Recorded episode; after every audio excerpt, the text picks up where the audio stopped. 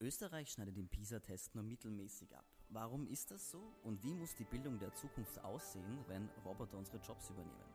Sie hören Edition Zukunft, der Podcast über das Leben und die Welt von morgen.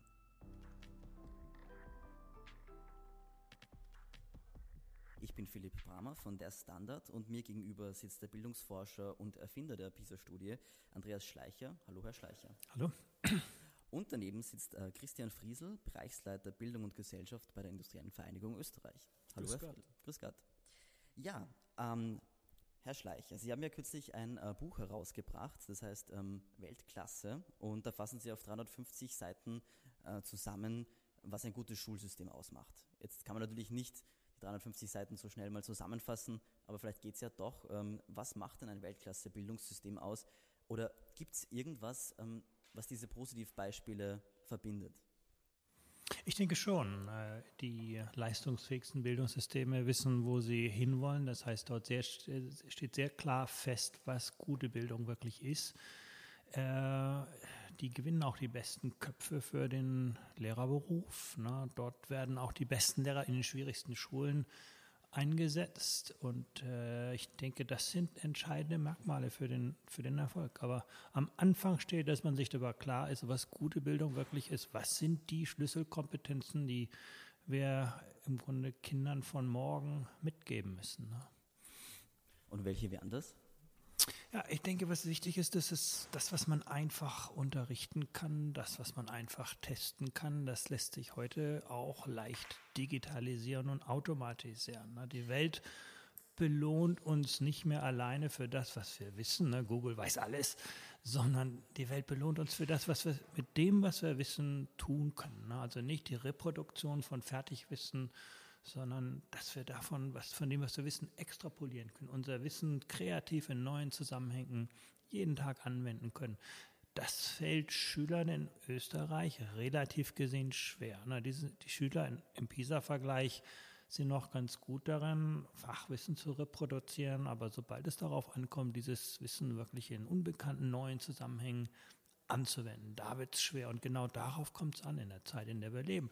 Dazu kommen soziale, emotionale Kompetenzen auch, die dürfen wir nicht heute nicht äh, unterschätzen. Äh, die Fähigkeit, mit anderen Menschen zu arbeiten, die Fähigkeit, in unterschiedlichen Kontexten zu arbeiten, zu sehen, dass wir auch uns mal irren können, dann wieder einen neuen Weg finden. All das sind auch Dinge, die heute zunehmend von Bedeutung sind. Ne? Die künstliche Intelligenz, die zwingt uns mehr Gedanken darüber zu machen, was macht uns eigentlich zu Menschen? Ne? Wie können wir die Technik ergänzen, nicht ersetzen? Ja, ich denke, äh, dem kann man nur zustimmen. Ich, ich, möchte vielleicht einen Schritt zurückgehen. Ich denke, dass wir in Österreich durchaus ein solides Bildungssystem haben. Wir haben Leuchttürme, das äh, ist die Sekundarstufe 2, das sind die berufsbildenden Schulen, das ist auch die duale Ausbildung. Auch wenn man hier immer wieder etwas verbessern kann, ist das aber durchaus auch international anerkannt. Warum wir uns Sorgen machen, ist die Grundbildung, ist die Elementar Pädagogik, wo Österreich Aufholbedarf hat, ist aber auch die Volksschule und die Sekundarstufe 1, also die ersten vier Klassen der Mittelschule und, und der HS. Da sehen wir an den PISA-Ergebnissen, dass wir immer rund um den OECD-Schnitt liegen und da sollten wir ehrgeiziger sein, was unsere Erwartungen betrifft. Äh, wir sind ein höchst entwickeltes Land. Bildung wird den Unterschied machen, was unsere gesellschaftliche und unsere wirtschaftliche Zukunft betrifft. Und deswegen sollten wir uns nicht damit zufrieden geben, dass äh, in den relevanten Kriterien der PISA-Studie etwa Naturwissenschaften, Mathematik, Lesen äh, die österreichischen Schüler zu mehr als 20 Prozent jeweils zu den Risikogruppen gehören. Das äh, wird nicht gut gehen. Sie haben schon gesagt, äh, Österreich liegt nur im Mittelfeld bei der PISA-Studie. Ähm, ganz oben sind vor allem asiatische Länder, äh, Singapur, Japan, Hongkong, Taiwan. Was machen die Asiaten besser als wir? Weil oft mal vielleicht auch im Kopf, dass da der Drill eigentlich vorherrscht. Also ist das die Zukunft? Die haben sicherlich höhere Erwartungshaltungen und vor allen Dingen hohe Erwartungshaltungen an Kinder aller sozialen Hintergründe. Ne? Wenn man sich mal anschaut, die 10 Prozent sozial schwächsten Kinder aus äh, Vietnam oder Shanghai, die schneiden immer noch so gut ab wie der durchschnittliche Schüler in Österreich. Also dort äh, wird von jedem Kind sehr viel erwartet. Die Kinder werden aber auch gut unterstützt. Man muss sagen, Lehrkräfte haben dort sehr viel mehr Zeit, sich über den Unterricht hinaus um Kinder zu kümmern. Gerade dort, wo Leistungsschwächen bestehen, aber auch wo Talente gefunden und gefördert werden können. Also ich denke, das macht schon einen Unterschied. Also man muss da sagen, es ist, sind nicht nur die asiatischen Länder. Wir können nach Kanada in Nordamerika schauen, wir können auf die Niederlande in Europa schauen, Finnland. Es gibt eine ganze Reihe von Ländern, äh, äh, die zeigen, dass ein Bildungssystem durchweg gut sein kann für alle Schülergruppen. Ne?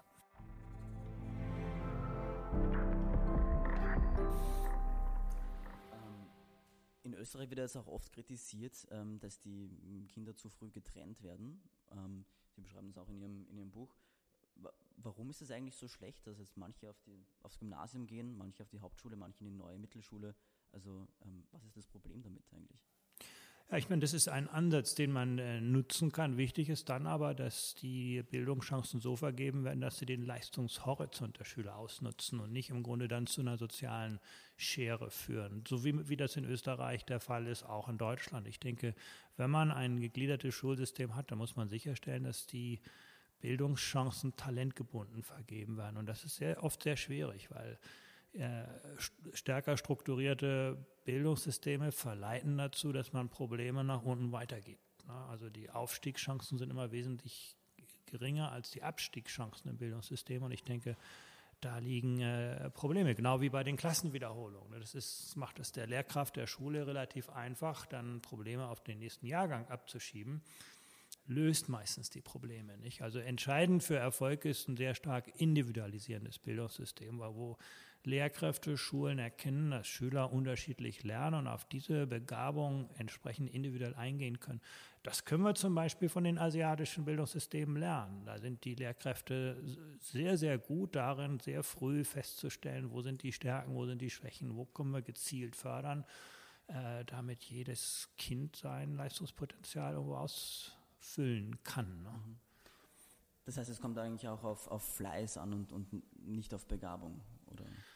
Ja, und das ist, das ist ein ganz interessanter Punkt. Also wir haben zum Beispiel, haben mal im PISA-Vergleich die Schüler gefragt, was glaubt ihr, macht euch, macht euch erfolgreich im Bereich Mathematik? Und die Mehrheit der österreichischen Schüler, Schüler sagt in der Tat, das ist eine Frage von Begabung. Ne? Wenn ich jetzt nicht super begabt bin in Mathematik, dann mache ich irgendwo was anderes.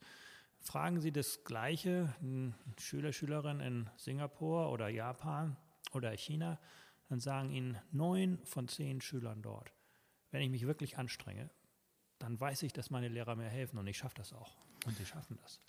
Aber, aber ich denke, das ist ja nahezu ein gesellschaftspolitisches Thema eigentlich. Es gibt, es gibt sicher Kulturen und Gesellschaften, die auch einen gewissen Nachholbedarf haben, auch ökonomisch oder aufstiegsmäßig, die, äh, denen es vermutlich leichter fällt, hier besonders fleißig zu sein. Äh, ich denke, das ist fast schon eine Wertethematik, dass das bei uns ein bisschen anders geworden ist, dass die Zeiten des linearen Aufstiegs vorbei sind, dass wir uns sozusagen ein Bild machen müssen, auch für, für die Bildung von morgen, wo es hingehen soll. Ich denke, wir leiden ein bisschen daran, dass die, die Bildungspolitik in Österreich zu sehr kleinteilig ist, dass wir auf allen Ebenen eigentlich sehr kleine Strukturen haben. Da gehört auch das, das System in der Grundschule dazu. Also man kommt vom Kindergarten in die Volksschule vier Jahre, dann wieder vier Jahre, dann wieder eine Entscheidung.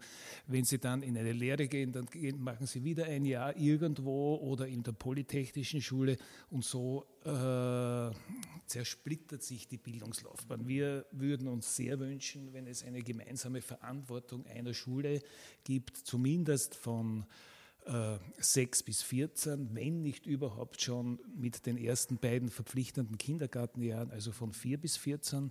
Wir würden uns auch vorstellen, dass äh, es nicht nur sozusagen äh, ein, ein, eine möglichst trennungsfreie Biografie gibt, Schulbiografie, sondern dass es am Ende auch so etwas gibt, das wir Grundbildungsnachweis nennen, nämlich was Motivierendes am Ende der Grundschulzeit, äh, wo Eltern, Lehrerinnen und Lehrer, Schülerinnen und Schüler erkennen, das gilt es jetzt einmal anzustreben.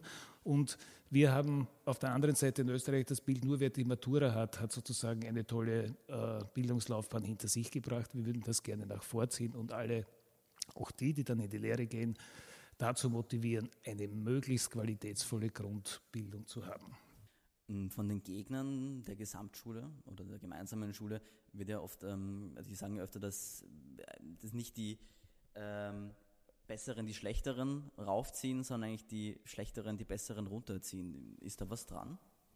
Ich denke, der internationale Vergleich zeigt da nicht ganz klar, dass die also ich sage, sage mal, Bildungssysteme, die individualisierend sind, aber nicht im Grunde trennen. Das sind die Bildungssysteme, die nicht nur den höchsten Leistungsstand haben, sondern auch die geringsten, äh, den höchsten Anteil von besonders starken, leistungsfähigen Schülern. Man muss ja sehen, es ist ja in, in den asiatischen Ländern, aber auch jetzt in den Niederlanden nicht nur der Durchschnitt besser, sondern auch der Anteil der leistungsstarken Schüler. Ich denke, eine Leistungsspitze braucht eine starke Basis und es muss im Grunde jeden Tag, die Lehrkräfte sollten sich jeden Tag die Frage stellen, im Grunde, wie können wir jeden Schüler äh, ausreichend fördern? Nicht im Grunde, wie können wir den Leistungshorizont herunternivellieren? Und das passiert zu leicht in einem äh, sehr stark strukturierten Bildungssystem. Ne?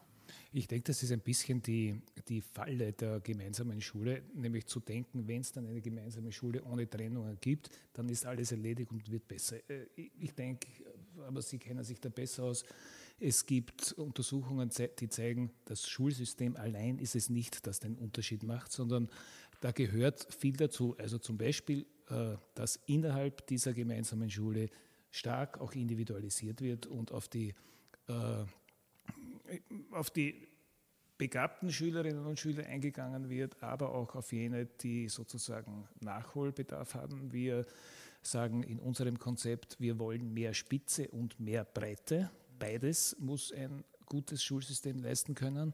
Äh, und auch für die Spitze tun wir zu wenig. Also Begabungsförderung ist beispielsweise auch in Österreich ein sehr unterbelichtetes Thema. In Ihrem Buch, Herr Schleicher, räumen Sie auch äh, mit Bildungsmythen auf. Und ähm, das sind viele Beispiele, die oft von ähm, Bildungspolitikern äh, gern ähm, angepriesen werden. Zum Beispiel kleinere Klassen. Und Sie sagen, dass es eigentlich äh, nicht wirklich was bringt. Warum denn nicht? Es gibt international gesehen keinen Zusammenhang zwischen der Klassengröße und der Leistungsfähigkeit eines Bildungssystems. Man muss auch dazu sehen, eine kleine Klasse bindet Ressourcen. Man kann zum Beispiel sehen, in Österreich sind die Klassen klein, aber die Lehrkräfte haben auch relativ wenig Zeit für andere Dinge als den Unterricht. Das bleibt dann eben weniger Zeit für die Diagnose, für die Einzelförderung, für die soziale Unterstützung der Schüler. Also kleine Klassen haben ihren Preis und der Preis ist sehr hoch. Und äh, die leistungsfähigsten Bildungssysteme, wenn sie sich entscheiden müssen zwischen einer besseren Lehrkraft oder besserem Unterricht und einer kleineren Klasse, dann investieren sie ihre Ressourcen ganz klar in die Qualität, nicht in die Quantität. Ne? Also Geld lieber für was anderes verwenden. Absolut. Also wenn man natürlich, wenn man sehr viel Geld hat, kann man auch kleine Klassen haben. Aber ich denke, wenn die Mittel begrenzt sind, muss man sich entscheiden, was ist uns wichtiger? Die Unterrichtszeit, die Bezahlung der Lehrkräfte, die Zeit der Lehrkräfte außerhalb des Unterrichts und so weiter. Und da äh, gibt es für die kleine Klasse im Grunde wenig Gründe. Ne? Ist aber sehr populär, ne? es ist klar. Das ist äh, im Grunde das, ist im Grunde das was auch intuitiv ist, scheint. Kleinere Klasse bedeutet individuellere Betreuung. Diese Gleichung gilt nur so nicht.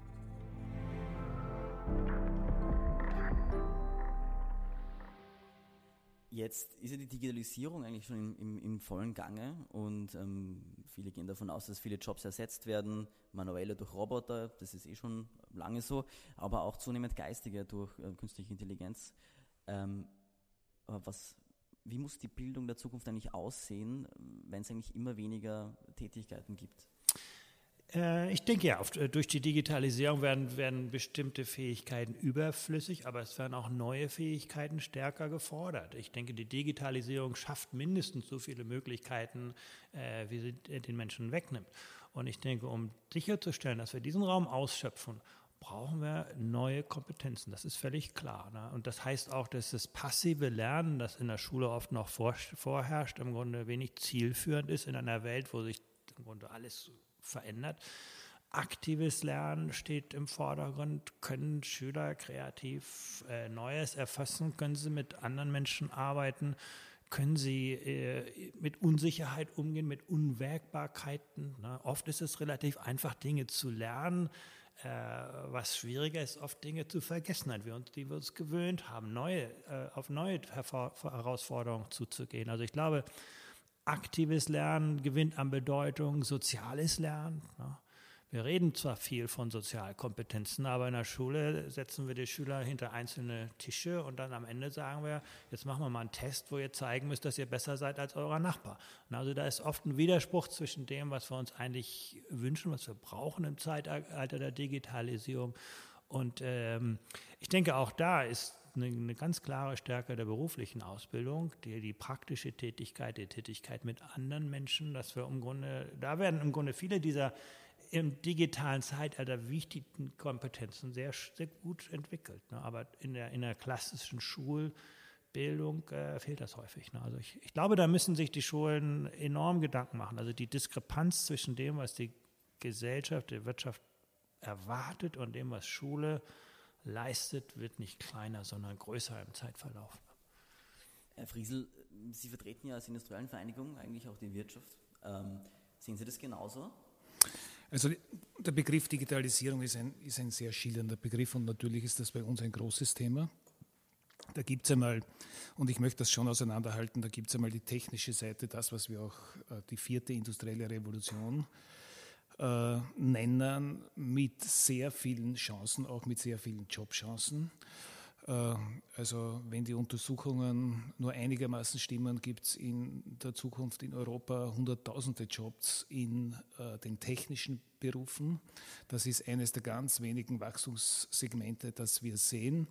Und äh, wenn man sich diesen Chancen ansieht und unser Bildungssystem, dann muss man sagen, dass wir es bis jetzt nicht geschafft haben, die berühmten MINT-Fächer, und ich nehme da die Digitalisierung einmal in, dieses, in, in diesen Cluster hinein, also alles, was mit Mathematik, Informatik, Naturwissenschaft, Technik zu tun hat, äh, das zu fördern.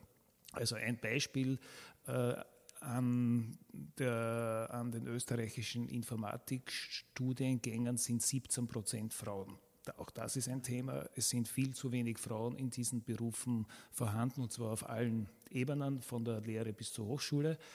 Äh, es gibt keine logische Erklärung, warum ein, ein Fach wie Mathematik jetzt nicht äh, von Frauen genauso wie von Männern ausgeübt oder studiert werden sollte. Und da liegt die Vermutung schon nahe, dass wir wieder bei der Grundbildung anfangen müssen, äh, um sozusagen auch gleiche Chancen zu vermitteln. Also das ist die technische Seite und die andere Seite, und die ist ja schon seit Jahren im Laufen, ist die Zunahme von Mediatisierung, Digitalisierung im Alltagsleben.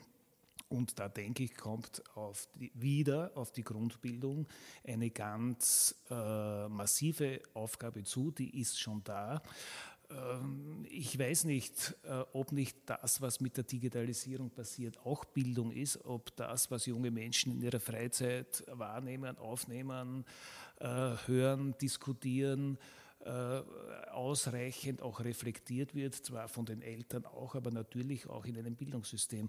Hier denke ich mir, müssen wir viel mehr investieren, beginnend in die Infrastruktur, aber auch äh, in die Fort- und Weiterbildung der Pädagoginnen und Pädagogen. Wobei ich glaube, das nicht nur heißen kann mehr MINT, sondern auch MINT anders unterrichten. Ich gebe ein Beispiel. Äh, in Naturwissenschaften legen wir noch sehr viel Wert darauf, bestimmtes Wissen in Biologie, Chemie, Physik zu vermitteln. Was heute aber wichtiger wird, ist, kann ich wie ein Naturwissenschaftler denken? Ne? Kann ich ein Experiment konzipieren? Weiß ich im Grunde, welche Fragen ich naturwissenschaftlich beantworten kann und welche nicht? Ich denke, dieses Denken, dieses epistemische Denken wird an Bedeutung zunehmen, während das Fachwissen sich sehr schnell verändert. Ne? Wenn ich die Strukturen der naturwissenschaftlichen Disziplin nicht verstehe, dann nützt mir auch Google nichts. Ne? Aber wenn ich nur das Oberflächenwissen beherrsche, und das ist heute leider oft der Fall, dass Schüler sehr oberflächlich lernen für den nächsten Test. Ne? Dieses Oberflächenwissen verliert sehr schnell an Bedeutung. Wenn ich die Strukturen der Disziplin nicht verstehe, dann nützt mir im Grunde auch die Digitalisierung wenig. Ne? Da sind wir jetzt auch schon beim Thema Inhalte in, in der Bildung und in der Grundbildung. Und Wissen ist die eine Seite und es wird natürlich weiterhin wichtig äh, sein, äh, lesen, schreiben, rechnen zu können.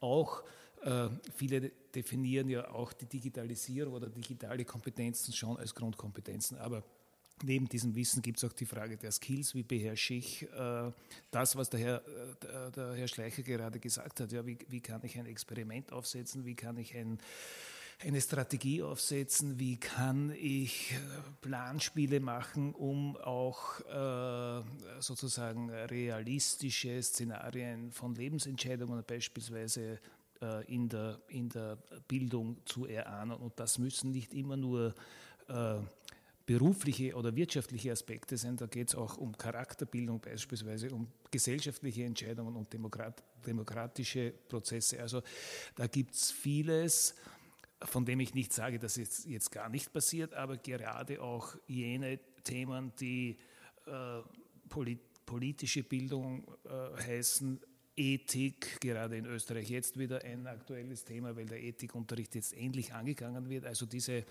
gesellschaftsrelevanten äh, Themen, die brauchen, denke ich mir, ein Update im österreichischen Bildungssystem. Hm. Ich glaube auch, diese, diese ethische Dimension, die gewinnt enorm an Bedeutung. Ich denke, Früher konnte man im Grunde irgendwelche Dinge vermitteln. Heute kommt es darauf an, entwickeln junge Menschen einen eigenen Kompass. Weiß ich, was richtig und falsch ist, was gut und nicht gut ist. In einer Welt, wo mir von außen immer weniger vorgegeben wird, wo ich immer selber mehr finden muss. Ich glaube, eine andere Dimension, die oft unterschätzt wird, sind auch die künstlerischen Fächer. Äh, neben den MINT-Fächern. Ne? Kreativität, die, äh, die, Dinge im Grunde Neues zu schaffen, auch das wird in, kann in künstlerischen Fächern sehr, sehr gut äh, entwickelt werden. Ne? Aber kommt es nicht eigentlich äh, zu kurz in, der, in den Bildungsdebatten? Ich meine, was Sie ja beide verbindet, irgendwie ist ja auch OECD und äh, Industriellen Vereinigung sind ja beide eigentlich Organisationen, die sich ähm, für die Wirtschaft eigentlich aussprechen, für mehr Wirtschaftswachstum.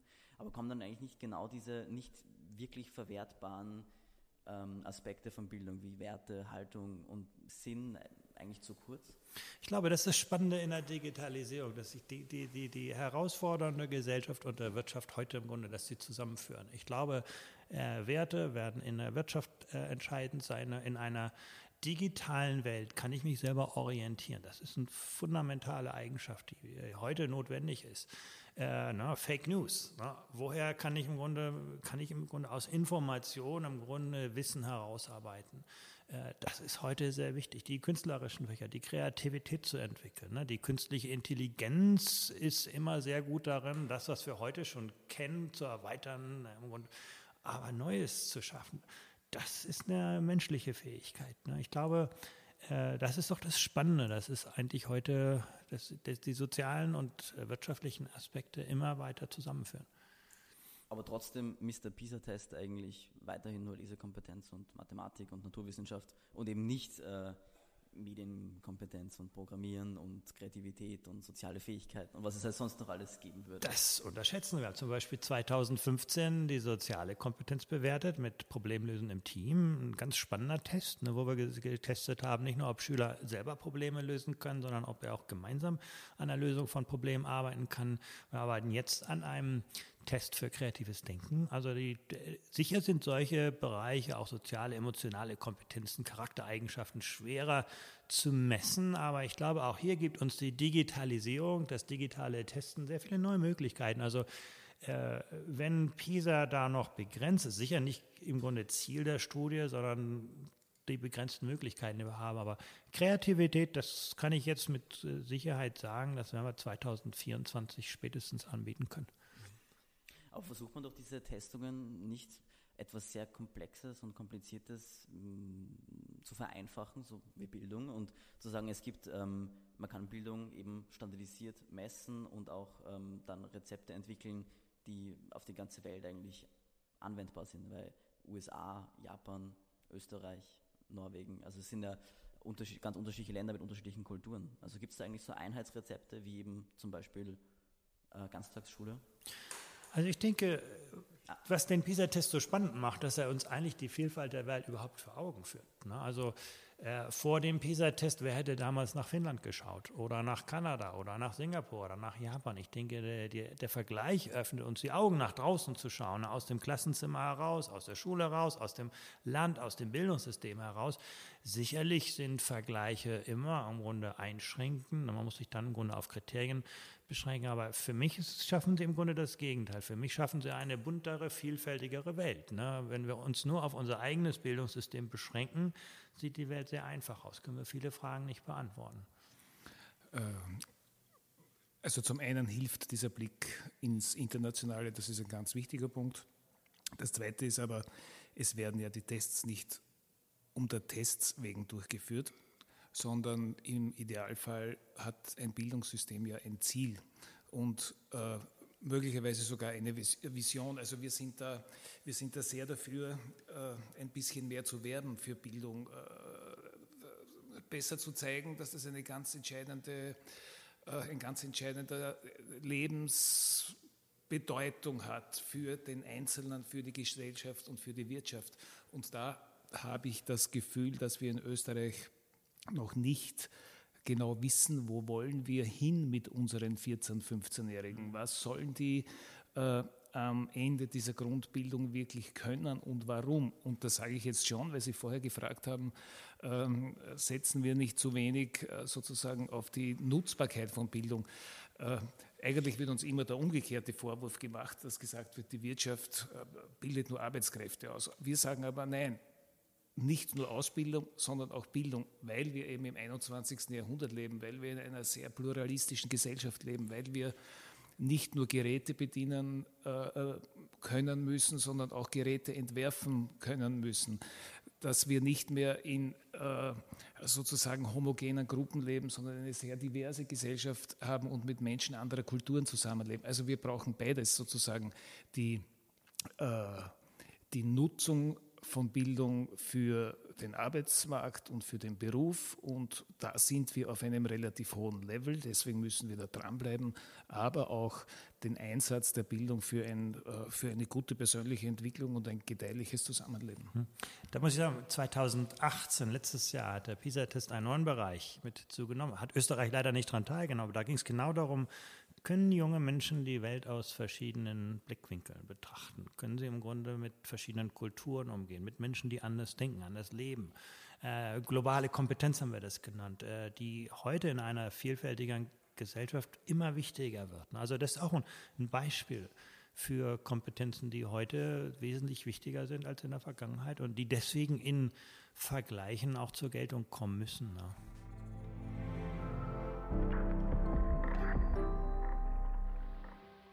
Jetzt kennen Sie ja wahrscheinlich ähm, beide als Menschen, die sich sehr viel mit Bildung beschäftigen, ähm, andere Bildungssysteme weltweit sehr gut.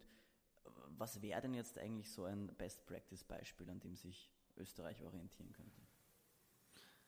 Ja, ich würde mich im Grunde sagen, es gibt ein Bildungssystem, das alle Probleme löst. Ich denke, das Spannende ist doch, dass uns viele Bildungssysteme viele Anreize geben können. Also wenn wir zum Beispiel sehen, wie können wir den Lehrerberuf nicht nur finanziell, sondern intellektuell attraktiv machen. Ne? Da könnte Österreich sehr viel lernen von einem Land wie Singapur, von Finnland, von Alberta in Kanada, wo im Grunde Lehr Lehr Lehrerinnen und Lehrer fantastische Karrieren haben. Der, Beruf ist spannend. Jeden Tag lerne ich etwas Neues, entwickle mich weiter. Ich arbeite mit meinen Kollegen an der Entwicklung neuer Unterrichtskonzepte. Ich setze sie nicht nur in Isolation im Klassenzimmer um. Ne? Das ist ein Bereich. Wenn, wenn wir auf die Elementarbildung schauen, die kleinen Kinder, da hat Österreich sein Betreuungsangebot ganz gut ausgebaut. Aber wenn es wirklich um Bildungschancen geht, auch da gerade die Förderung von sozialen, emotionalen äh, Kompetenzen, da im Grunde, da sind die wirklichen Chancen, da etwas zu bewegen, kann man viel lernen von Dänemark, von Schweden. Ne? Äh, bei der Schaffung von anspruchsvollen Leistungszielen, der Förderung von sozial schwachen Schülern, da sind die asiatischen Lehrer, äh, Bildungssysteme ganz stark. Ne? Da kann man im Grunde den sozialen Hintergrund kaum noch erkennen. Ne? Bei der Förderung von Schülern mit Migrationshintergrund, ein Land wie Kanada zeigt im Grunde auch dort, innerhalb von zwei Jahren kann man äh, junge Menschen sprachlich voll integrieren und leistungsmäßig äh, mit auf den Weg bringen. Also ich denke, da gibt es im Grunde, die Welt zeigt uns, der internationale Vergleich, fast in jedem Bereich gibt es Länder, von denen man was lernen kann. Es gibt auch viele Dinge, die wir von Österreich lernen können. Also viele Länder im internationalen Vergleich schauen auf Österreich für den Erfolg des Systems der beruflichen Ausbildung. Ich denke, jedes Land kann etwas anbieten und jedes Land kann sehr, sehr viel lernen. Also ich glaube, das liegt wirklich auf der Hand. Äh, welche Elemente man aus welcher Region beziehen kann. Ich glaube, unsere Aufgabe in Österreich ist äh, wirklich, sich zu überlegen, wo wollen wir überhaupt äh, verändern und wie gelingt uns das so groß wie möglich. Und jetzt mache ich mir keine Hoffnung, dass in den nächsten Jahren die große Bildungsrevolution ausbricht, auch wenn wir sie brauchen würden. Aber sozusagen so große Dinge anzugehen, wie ähnlich einmal die Elementarpädagogik wirklich zu verstärken durch dadurch, dass man beginnt, die Ausbildung äh, tertiär zu gestalten, auch wenn es schrittweise ist. Man kann das ja alles auch organisch machen, wenn man nur weiß, wo man hin will. Äh, da gehört das zweite verpflichtende Kindergarten ja dazu. 75 Millionen oder 70 soll das angeblich kosten, steht schon. Ich weiß nicht, in wievielten Regierungsprogramm und äh, scheitert an diesen Kosten.